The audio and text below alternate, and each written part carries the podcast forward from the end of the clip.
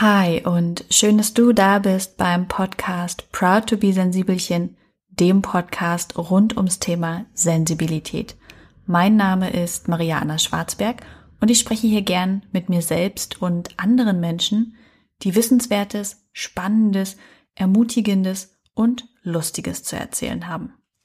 Mit der heutigen Podcast-Folge läuten wir wieder einen neuen Monat ein, den Dezember. Und wir läuten nicht nur einen neuen Monat ein, sondern ein neues Themenquartal. Weil die Tage kürzer, dunkler und alles trister und grauer wird, ist es natürlich der Bereich der mentalen Gesundheit.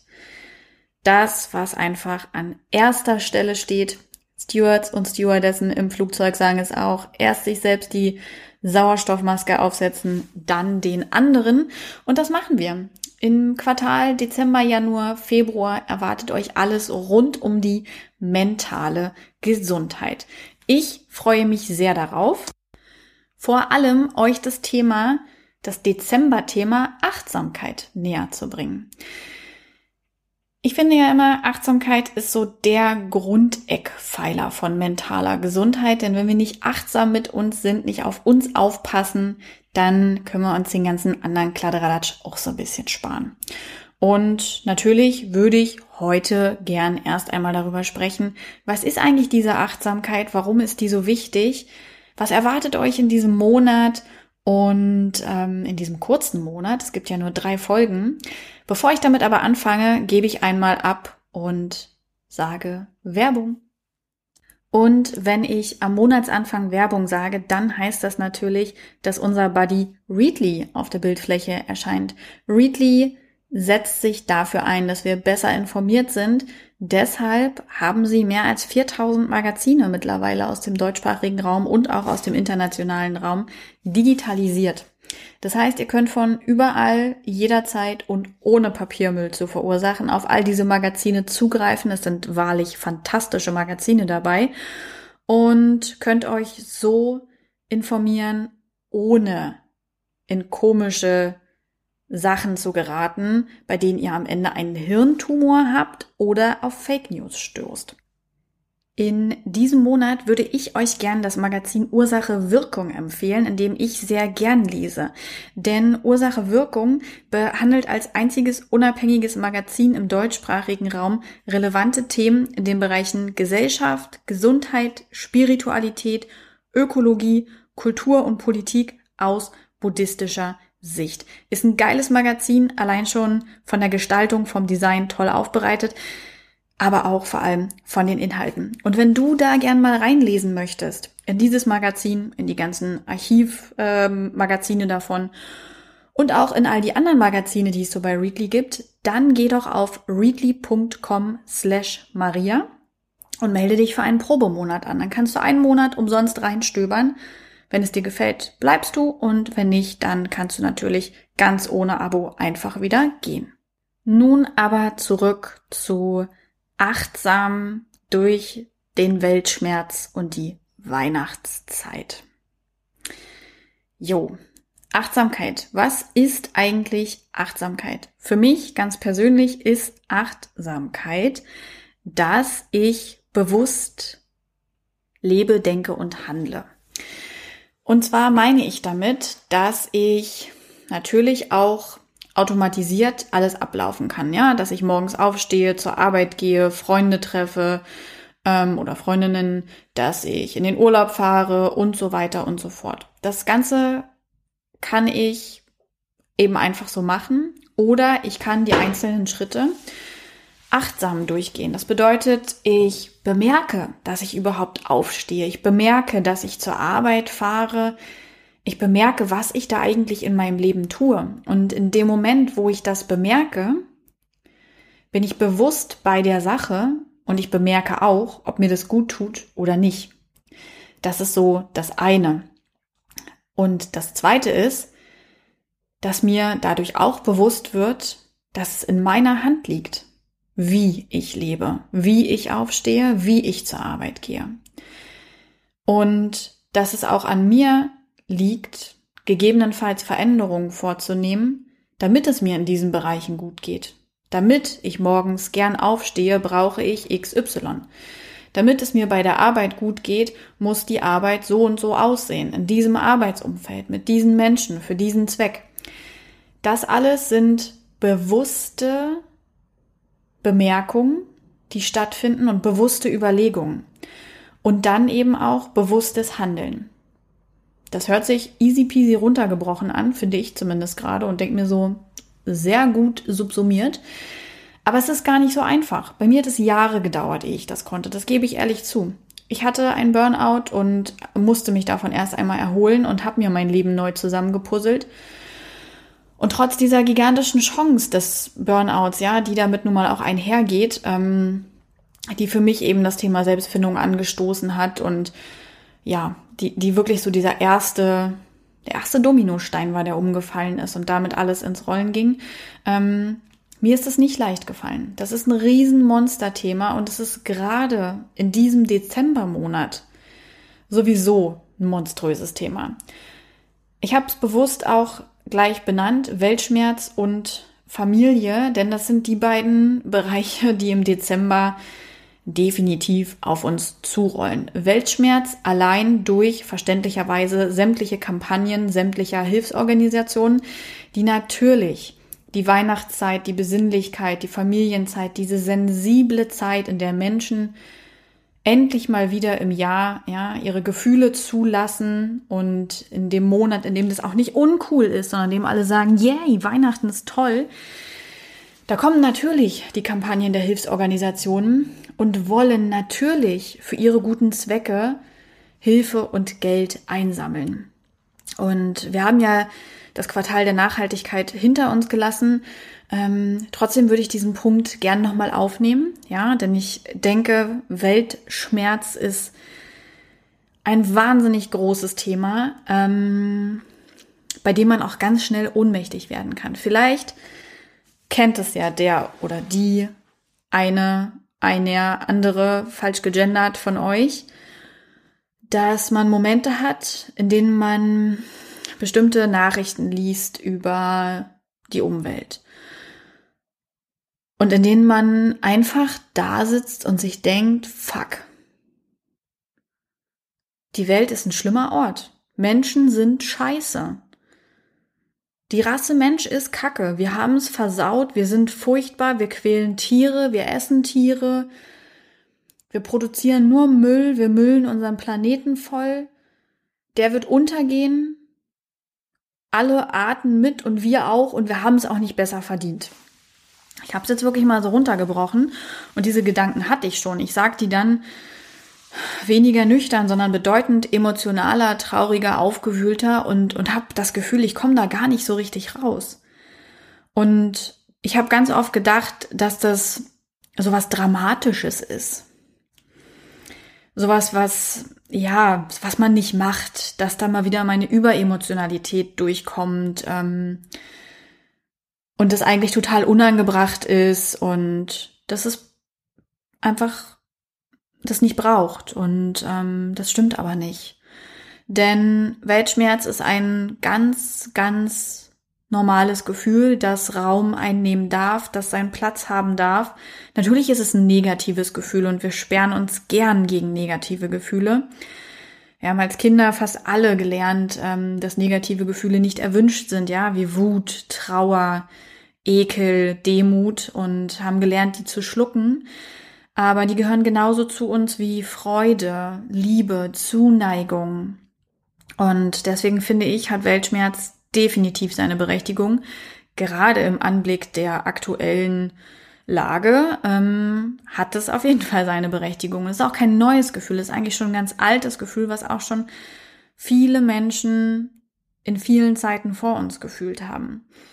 Im Moment ist es so präsent durch den Klimawandel und die damit einhergehenden Probleme, nämlich dass unser Klima wirklich kippen könnte. Und deswegen gibt es sehr viele Menschen, die diesen Weltschmerz spüren und der einfach in dieser Weihnachtszeit durch die vielen Nachrichten, durch die vielen Kampagnen, also durch nochmal dieses ganz bewusste Vorhalten der aktuellen Lage verstärkt wird. Ich würde dieses Thema sehr gern richtig groß aufgreifen und deswegen habe ich mir einen coolen Interviewgast dazu geholt, der in diesem Bereich einiges bewegt hat, äh, gerade an einem Buch dazu schreibt und sehr viele Tipps und Methoden hat, wie man damit umgehen kann. Dieser jemand ist Jan Lennartz. Jan Lennartz kennen einige von euch. Er ist Mitbegründer von Ein guter Plan. Er war auch in diesem Podcast schon mal oh, vor, vor einiger Zeit. Ich weiß nicht genau, wie lange es her ist, zu Gast. Und ein guter Plan ist ja der Achtsamkeitskalender in Deutschland. Das heißt, mit Achtsamkeit kennt Jan sich aus und jetzt eben möchte er gern über Klimaangst aufklären und schreibt deswegen an einem Buch mit handfesten Tipps. Denn auch er sagt, dieses Gefühl ist berechtigt, diese Angst, die ist nicht irrational und hier kommen Möglichkeiten, wie du mit der besser umgehen kannst. In der nächsten Woche wird es deshalb ein Interview mit Jan geben, in dem er uns genau davon berichtet und wir darüber sprechen. Ich kann schon sagen, es ist ein sehr interessantes Interview. Es waren auch für mich sehr viele neue Aspekte dabei, obwohl ich jemand bin, der sich viel mit den Themen Achtsamkeit, äh, mit dem Thema Achtsamkeit auseinandersetzt. Aber Jan hat wirklich auch nochmal für mich neue, neue Gedanken mit reingebracht ähm, und einiges in mir ausgelöst, äh, worüber ich nachgrübeln musste nach dem Interview. Und in der Woche darauf gibt es dann direkt die QA.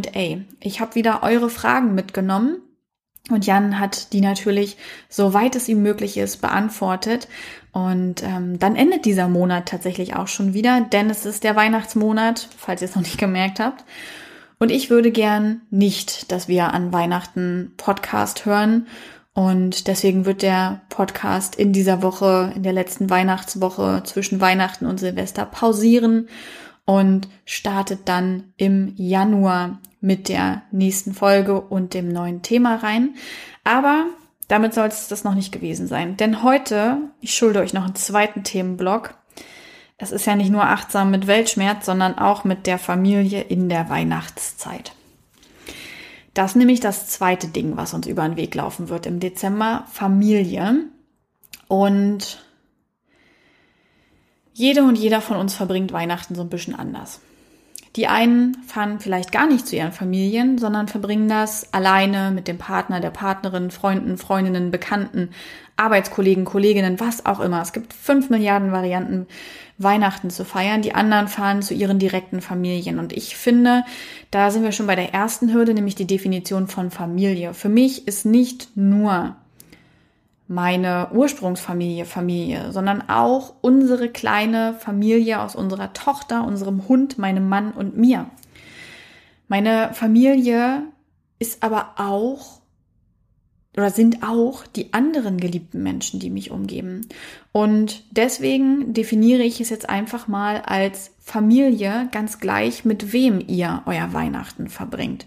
Und auch eine einzige Person ist eine Familie. Das finde ich ist, ähm, also zumindest ist das etwas, was mir immer sehr wichtig ist, weil ganz viele Menschen sich ausgeschlossen fühlen, wenn es ums Thema Familie geht, weil sie sagen, aber ich habe keine richtige Familie oder ich habe ein schlechtes Verhältnis zu meiner Familie. Und ich glaube, wir können immer ein bisschen auch selbst definieren, was ist Familie. Und wir selber können uns auch eine Familie sein. Und deswegen spreche ich in dieser Podcast-Folge von Familie. Und es ist nun mal so, dass wir um die Weihnachtszeit herum, Besinnlichkeit, Gefühle, Feiertage, viele Feiertage.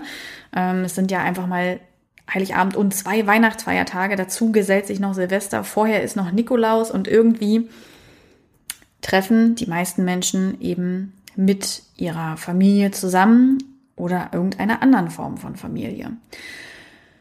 Das an sich ist prinzipiell natürlich etwas Schönes. Aber jede und jeder, der schon mal Weihnachten mit der Familie verbracht hat, weiß, dass es auch ein kleines Pulverfass ist, auf dem wir sitzen. Ein Pulverfass aus Ernährung, Religion, Politik. Und wenn diese Themen zur Sprache kommen, ist es ein guter Moment, ein sehr großes Glas Schnaps zu trinken, sich zum Weihnachtsspaziergang zu verabschieden und noch ein Glas Schnaps zu trinken. In jedem Fall ist es eine schlechte Idee, im Raum zu bleiben. Nein, Spaß beiseite. Flucht ist natürlich, na klar, also Flucht ist auch eine Option, aber keine wirklich schöne. denn man selbst trägt dann irgendwie die ganzen Argumente und Themen und sowas mit sich rum und äh, der Rest diskutiert weiter, aber eure bereichernde Meinung fehlt dabei. Was ich deswegen machen möchte, ist euch ein paar Ideen mit auf den Weg zu geben, wie ihr achtsam in der Weihnachtszeit mit der Familie sein könnt. Denn ich persönlich ähm, hadere auch in dieser Weihnachtszeit mit mir, wenn wir die Familien besuchen. Ähm, für uns ist es noch nicht ganz klar. Wir müssen einfach gucken, wie es mit unserer Tochter läuft, ja, wie sie sich, wie sie sich so macht, wie sie sich so fühlt, was ähm, was sie an dem Tag dann jeweils so sagt. Aber prinzipiell verbringen auch wir Weihnachten mit der Familie. Wir sind Heiligabend eher für uns in unserer kleinen Familie und teilen dann die anderen beiden Tage jeweils zwischen den beiden Seiten auf. Und dann sagen wir auch, so, Schicht im Schacht. Ähm, wir möchten uns nicht mehr 50 teilen, so wie wir das noch vor einigen Jahren gemacht haben, als wir irgendwie alle abgeklappert haben. Das machen wir nicht mehr. Aber wir stoßen eben natürlich auch auf unsere Familien. Und es sind eben schon häufiger dann äh, problematische Themen aufgetaucht. Zum einen vorzüglich äh, Ernährung, Politik und Religion. Aber mir fällt es häufig auch schwer, wirklich bei mir zu bleiben. Also ich fühle mich manchmal total rausgerissen von mir selbst, wie so automatisiert und völlig unbewusst und überhaupt nicht achtsam durchlaufe ich dann dieses Weihnachtsfest. Und habe das Gefühl auch dann manchmal nach Weihnachten, a, bin ich völlig ohne Energie und b, sag mal, wer ist das hier eigentlich an diesen Tagen? Das bin noch nicht ich. Und ich würde das gern in diesem Jahr anders machen. Mm. Und die Ideen, die ich dafür habe, gebe ich euch deswegen einfach mal mit. Ähm, die erste Idee oder eine wichtige Idee für uns war zu sagen, wir, wir ähm, spalten das ein bisschen auf. Ich habe es eben schon angefangen zu erzählen. Also es ist so, dass wir den Heiligabend als kleine Familie für uns verbringen werden, ähm, einfach um uns einen Tag zu schaffen für unsere Traditionen, für unsere Werte, für unser Leben und dass das auch einfach genug Platz findet, ohne dass wir hetzen und hasten müssen. Und darauf freue ich mich wirklich sehr. Wir haben im letzten Jahr damit ähm, angefangen und es war ein total schöner und entspannter Start in, in, in die Weihnachtszeit, also in die direkte Weihnachtszeit, weil wir ausgeschlafen haben und wir haben im Schlafanzug gefrühstückt und Spiele gespielt und Geschenke eingepackt und sind dann im letzten Jahr am Nachmittag erst losgefahren, um den Abend bei der Familie zu verbringen. Und wie gesagt, in diesem Jahr hätte ich große Lust, auch einfach den ganzen Tag nur in unserer kleinen Familie zu verbringen. Das also mal als Idee zu entscheiden, bewusst zu entscheiden und sich auch bewusst zu machen, wie und wo und mit wem verbringe ich Weihnachten. Daraus keine Hetzjagd zu machen, nur weil man Verpflichtungen hat, sondern auch mal ganz bewusst zu sagen, nein, diesen Termin oder diese Menschen, das schaffen wir jetzt einfach nicht. Wir sind oder ich bin auch nur ein Mensch und auch für mich sind das Feiertage, die besinnlich sein sollten. Das finde ich ist ein ganz, ganz wichtiger Aspekt. Dann ist es eben bei uns so, dass der erste Weihnachtstag ähm, der Familienseite meines Mannes gehört und der zweite Weihnachtstag der Familienseite von mir. Und das wissen auch alle, das haben wir kommuniziert, ja, und da sind wir auch total offen, was wir an diesen Tagen machen, dass wir das gemeinsam besprechen und nicht einfach festlegen.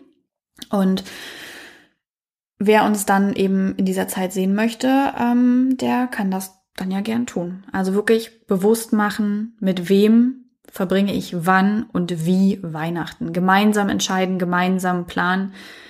Da fängt es schon an, dass wir diese gemeinsame Zeit bewusst und achtsam nutzen. Das zweite ist, dass natürlich früher oder später an Weihnachten das Thema Ernährung auf den Tisch kommt. Ich habe letztens einen Vortrag gehalten und da war auch eine Mutter mit ihrer Tochter die Tochter war vegan und äh, das erzählte die Mutter, die hat nämlich eine Frage gehabt. Ähm, da ging es eigentlich um was anderes, aber sie erzählte eben davor noch, dass ihre Tochter vegan sei seit geraumer Zeit und dass das äh, zu Schwierigkeiten führt in der Familie, denn zum Beispiel an Weihnachten äh, kam eben das Thema auf, dass der Rest der Familie alle Mörder seien, weil das eine Jägerfamilie ist. Und ich musste ein bisschen schmunzeln, weil ich dachte, ich glaube, in meiner Anfangszeit, als, ähm, als ich meine Ernährung umgestellt habe auf vegetarisch, vegan, war ich wahrscheinlich genauso militant und strikt und ähm, wollte auch am liebsten jede und jeden davon überzeugen. Ähm, das heißt, da kann es gut sein, dass das Thema auch einfach durch mich gestartet wurde. Mittlerweile bin ich aber einfach so viele Jahre schon äh, vegan, vegetarisch. Und mir fällt immer wieder auf, das Thema kommt nicht durch mich auf, ne? Aber irgendjemand in der Familie schafft es immer, auf beiden Familienseiten dieses Thema anzustoßen. Ohne dass ich überhaupt irgendwas gesagt habe, ohne dass ich überhaupt äh, irgendetwas gemacht hätte, ja, außer mir kein Fleisch und keine Soße aufzufüllen oder mir, keine Ahnung, vegane Rouladen mitzubringen, fangen Menschen, die Fleisch essen, mit diesem Thema an. Und ich denke mir in diesen Momenten auch immer schon so, oh nein, warum müssen wir damit jetzt loslegen? Und wenn es etwas gibt, was ich für mich mitnehme aus all diesen vergangenen Weihnachten beim Ernährungsthema, ist nicht militant und von oben herab auf die Leute zugehen.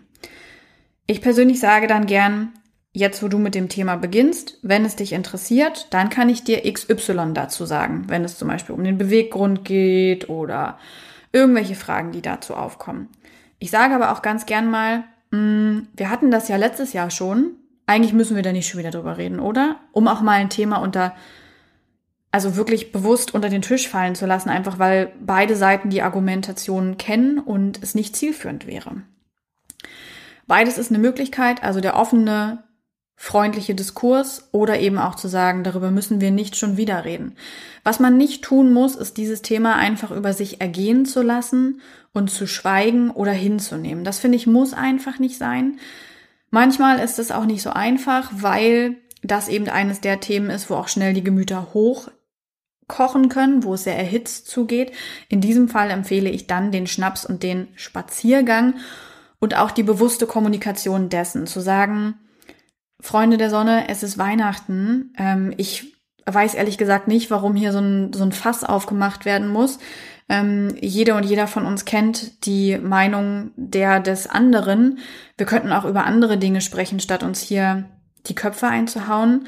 Ich gehe jetzt eine Runde spazieren und danach bin ich wieder da und würde mich freuen, wenn wir Monopoly spielen oder äh, Mensch, ärger dich nicht. Das wären übrigens zwei weitere Tretminenfelder für Familien, in denen nicht äh, verloren oder gewonnen werden kann. Ein weiterer großer Bereich, der gern an Weihnachten, um die Weihnachtszeit in Familien aufkommt, ist das Thema Politik. Ich nehme Religion einfach direkt mit dazu. Denn nach meiner Erfahrung und auch nach dem, was meine Freunde und Freundinnen, was ich einfach von super vielen Menschen schon gehört habe, ist das wirklich das Thema, wo es dann kippt. Ähm, und da ist es eigentlich wie mit der Ernährung. Man kann einen offenen, höflichen Diskurs suchen. Man kann auch bewusst sagen, ich beende das Thema. Man kann bewusst sich selbst rausnehmen. Ich sage schon wieder das Wort bewusst, sehr bewusst übrigens sehr oft. Denn da merkt man schon, dass entscheidet die Herangehensweise an das Thema, ja? Lasse ich das über mich ergehen? Fahre ich mit? Bin ich automatisiert? Laufe ich die Diskussion do, so durch, wie es mein Gegenüber erwartet und will? Oder überdenke ich, was ich zu sagen habe? Positioniere mich, stehe für mich ein und bin fein damit. Und gerade bei diesen beiden Themen Politik, Religion ist es eben so, dass ich das persönlich sehr wichtig finde, fast noch wichtiger als bei der Ernährung, auch seine Meinung zu sagen. Nicht einfach nur um eine Meinung zu sagen, nicht einfach um ähm, gegen anzustinken, sondern weil ich es wichtig finde, dass gerade wir jungen Menschen eine Meinung haben und sie vertreten. Und da mag auch ein Einwand kommen, der mag auch manchmal berechtigt sein, weil Menschen mit mehr Lebenserfahrung manchmal auch wirklich viele kluge Dinge zu sagen haben. Da mögen auch blöde Einwände kommen. Aber in jedem Fall gibt es die Möglichkeit zum Austausch. Und nur wenn wir uns austauschen, und kommunizieren, wenn wir Verständnis zeigen, wenn wir auch merken, ach, deswegen sieht der oder die andere das so und so, dann können wir weiterkommen. Dann fangen wir vielleicht an, Positionen zu überdenken, aber dann fängt vielleicht auch Oma, Opa, Tante, Onkel, Mutti, Vati XY an, eventuell was an seiner oder ihrer Position zu überdenken, was sonst nicht passiert wäre. Deswegen habe ich es Finn auch einmal gesagt, finde ich es so wichtig, daran teilzuhaben und nicht einfach zu flüchten. Ich finde es aber eben auch legitim zu sagen, wenn man merkt, das geht hier einfach gar nicht mehr und ansonsten geht mir gleich die Hutschnur hoch. Nope, an dieser Stelle endet für mich das Gespräch, ich gehe eine Runde raus und wenn jemand fragt, wieso bist du jetzt wütend und kannst es nicht aushalten? Ja, genau so ist es und weil ich schöne Weihnachten verbringen möchte, gehe ich an dieser Stelle kurz einmal. Bitte lasst mir den Raum. Das also zu diesen riskanten Themen. Wie gesagt, bewusst mit wem, wann, wie verbringe ich Weihnachten, wie gehe ich mit riskanten Themen um. Ich würde gerne noch kurz auf die Thematik eingehen, wie kann ich dabei bei mir bleiben und mich nicht so sehr verlieren und hinterher fragen, wer war das eigentlich an diesen Tagen?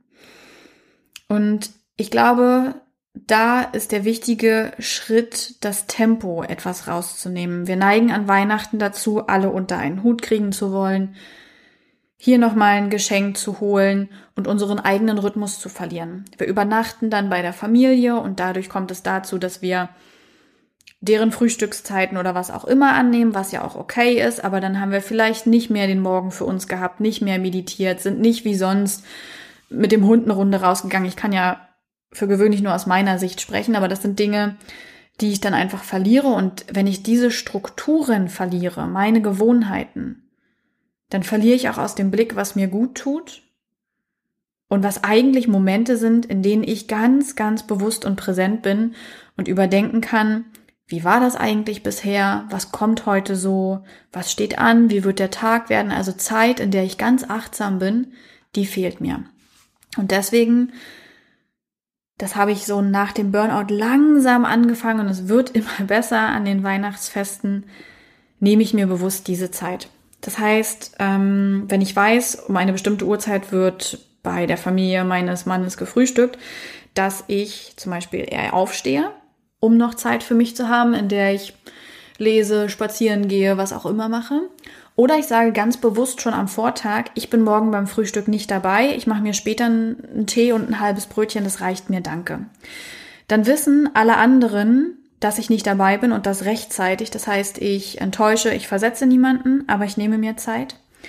Ähm, das ist eine super Möglichkeit. Das zweite ist, ich baue bewusst Pausen ein. Ich nehme mir also das Recht heraus zu sagen, es ist Mittagszeit, ich würde mich jetzt gern zurückziehen. Ähm, und das ist auch etwas völlig Legitimes, was jedem von uns zusteht, ja, zu sagen, ich brauche eine Pause, sei das, ich ziehe mich mittags zurück, ich mache nachmittags ähm, einen Spaziergang oder ich gehe abends früher ins Bett oder ich fahre abends noch zu einer Freundin.